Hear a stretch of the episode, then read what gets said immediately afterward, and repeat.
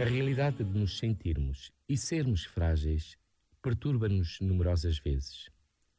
E essa fragilidade, que tem a ver com o sofrimento e com a morte, encontra tantas vezes nas situações de miséria e de pobreza a sua antecipação.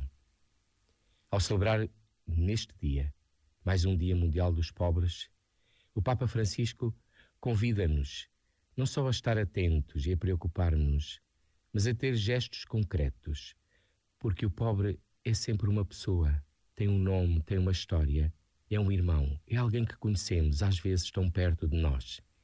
E por isso, para vencer a morte que a indiferença e o isolamento geram, é preciso a coragem de levar a vida da ressurreição, que se chama proximidade, caridade, amor. Não descuremos estas oportunidades de vencer a morte e o mal. Este momento está disponível em podcast no site e na app da